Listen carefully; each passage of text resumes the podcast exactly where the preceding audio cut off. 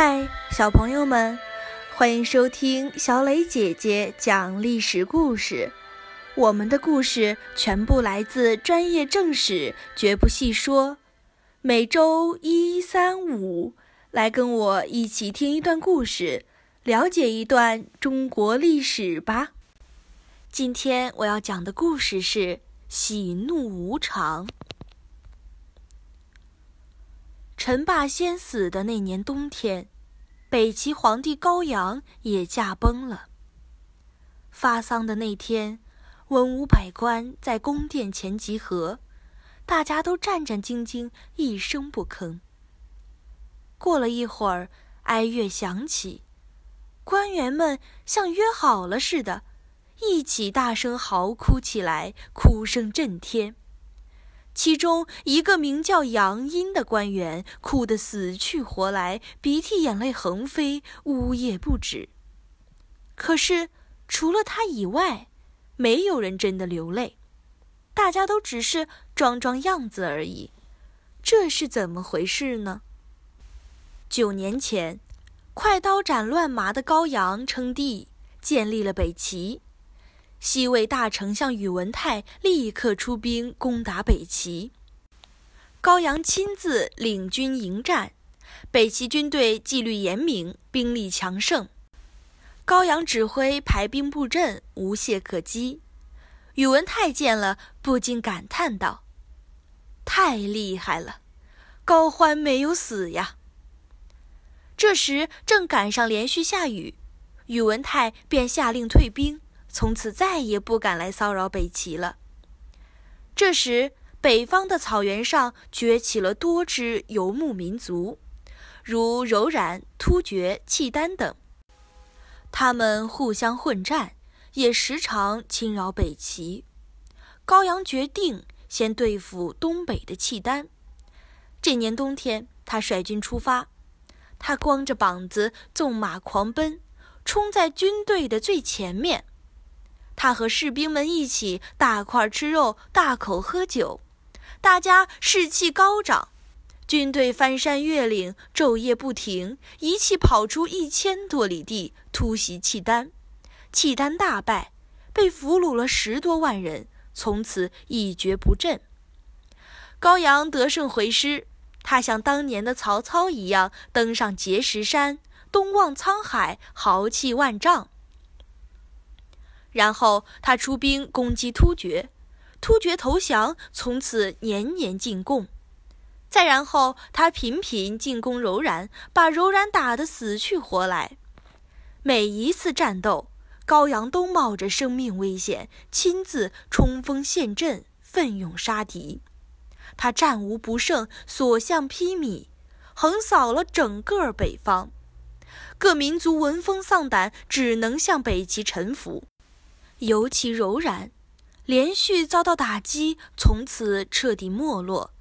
突厥则趁机取代柔然，成为草原上的新兴力量。高阳还动员一百八十万人，修建了几千里的长城，彻底解决了来自北方的威胁。这时，北齐疆域辽阔，国力强大，高阳威望空前。然而，高阳做事不拘一格，想做什么就做什么，就再也没有人可以阻止了。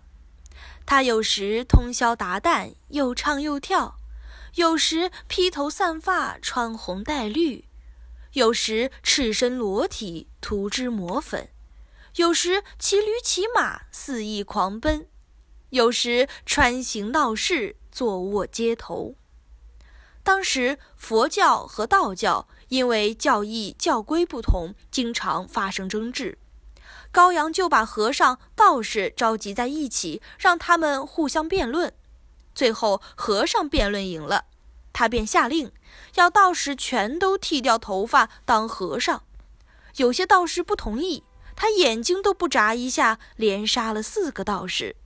于是命令执行下去了，从此。北齐就没有了道士。渐渐的，高阳经常随意杀人，无论是普通百姓，还是文武百官，甚至皇亲国戚，高阳通通不放在眼里，想杀就杀。一次，一个官员去世了，高阳到他家里吊丧，问他的妻子：“你想你的丈夫吗？”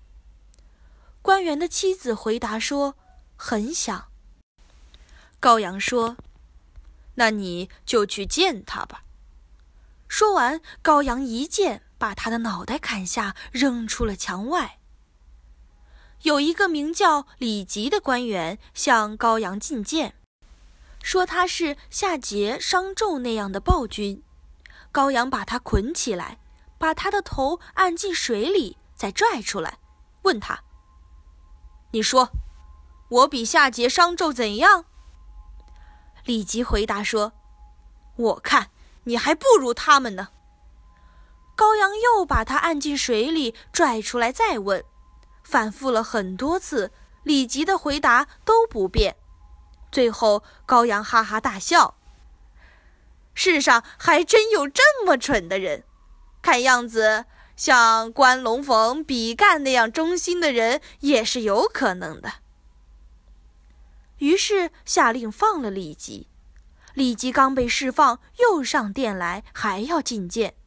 高阳顿时暴怒，立刻下令把李吉拉出去腰斩了。